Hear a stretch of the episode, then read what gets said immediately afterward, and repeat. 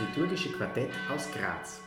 Wir sind Bruno Almer, Elisabeth Fritzl, Peter Ebenbauer und Saskia Löser. Herzlich willkommen zu dieser Folge unseres Podcasts, heute mit Elisabeth Fritzl und Bruno Almer.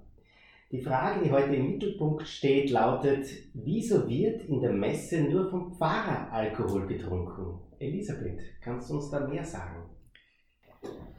In den biblischen Einsetzungsberichten ist ganz eindeutig vom Trinken aus dem einen Becher die Rede. Damit verbindet sich auch der Bundesgedanke, wobei auch das Opfermotiv, also die Hingabe Jesu, durch das für euch oder für viele vergossene Blut ausgedrückt wird. Die Kelchkommunion gehört daher zur vollen auftragsgemäßen Gestalt der Eucharistie, wie es auch in der allgemeinen Einführung in das Messbuch nachzulesen ist. In vielen Ostkirchen wird das eucharistische Brot in den konsekrierten Wein getaucht, das nennt man Intinktion und so den Gläubigen gereicht. In den Kirchen des byzantinischen Ritenkreises wird zur Ausspendung ein gemeinsamer Kommunionlöffel verwendet. Diese sogenannte Intinktion wird im römischen Ritus zumeist abgelehnt. Daher hat man ab dem 12. 13. Jahrhundert immer öfters auf die Kelchkommunion verzichtet und sich seither mit der Kommunion unter der Gestalt des Brotes begnügt. Mit dem Zweiten Vatikanischen Konzil kam es zu einer zunächst noch vorsichtigen Wiedereinführung der Kelchkommunion. Die genannten wenigen Möglichkeiten wurden dann im Zuge der nachkonziliaren Liturgiereform immer weiter ausgeweitet. Für die Art und Weise der Kelchkommunion kennt die dritte Auflage des römischen Messbuches nur noch zwei Möglichkeiten für die Gläubigen. Zum einen das Trinken aus dem Kelch, wobei der Spender oder die Spenderin den Kelch reicht und anschließend den Kelchrand mit einem Tüchlein abwischt. Oder die sicherlich weniger zeichenhafte Intinktion, wobei die Gläubigen das Sakrament mit dem Mund empfangen, da das Selbsteintauchen und der Empfang einer eingetauchten Hostie in die Hand nicht erlaubt sind.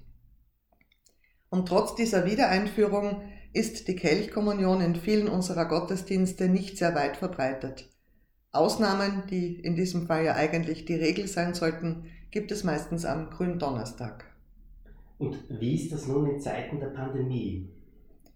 Vor dem Hintergrund der Corona-Pandemie gibt es auf der ganzen Welt für den Kommunionempfang seit Ende Februar 2020 Empfehlungen von den katholischen Bischofskonferenzen oder Diözesanbischöfen, und ähnlich auch für die meisten protestantischen Kirchen. Es wird aus guten Gründen und nachdrücklich angeraten, auf die Kelchkommunion zu verzichten und das eucharistische Brot ausschließlich oder möglichst auf die Hand zu empfangen, weil die sogenannte Mundkommunion bei unsachgemäßer Ausführung ein größeres Infektionsrisiko berge. In manchen deutschen Diözesen wird eine Kommunionzange oder der Gebrauch von Einweghandschuhen vorgeschlagen. Die Covid-19-Pandemie hat die in vielen Pfarren seit langem geführte Diskussion über die möglichen Gefahren einer Übertragung von Infektionskrankheiten durch das Trinken aus dem gemeinsamen Kelch wiederbelebt.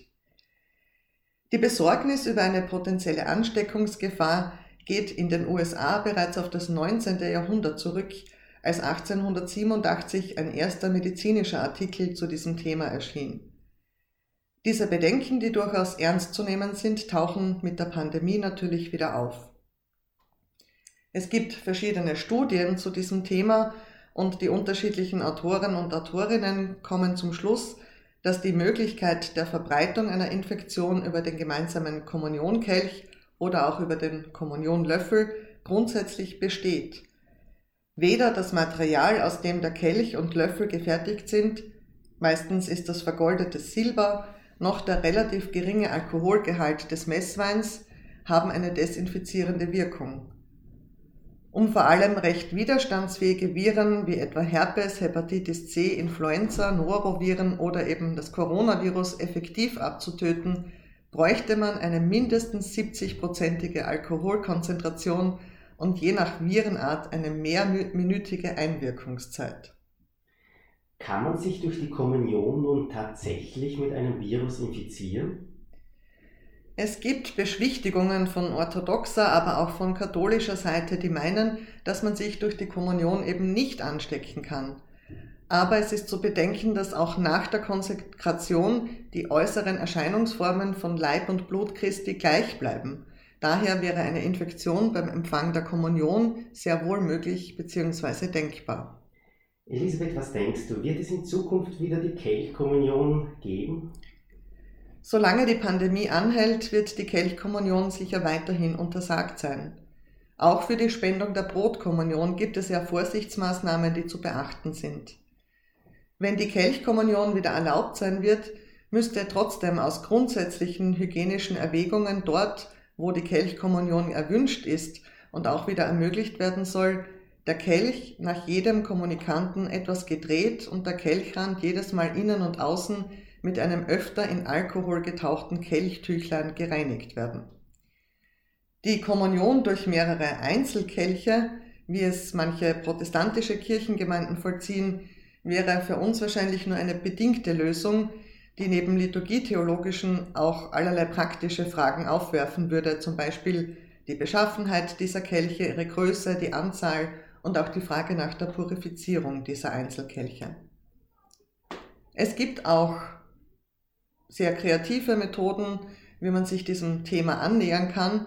Mitarbeiter und Mitarbeiterinnen einer evangelischen Hostienbäckerei in Mittelfranken haben sich sehr erfinderisch gezeigt und mischen bei der Herstellung von Hostien dem Wasser und Mehl zusätzlich etwas Weißwein bei. Diese sogenannten Weinhostien werden dann einzeln verpackt und können bestellt werden. Eine echt interessante Idee. Danke für diesen ökumenischen Hinweis. Danke Elisabeth für deine Ausführungen. Beim nächsten Podcast geht es um die Frage, warum ist die Sakristei für das Volk verschlossen? Schalten Sie ein, alles Gute.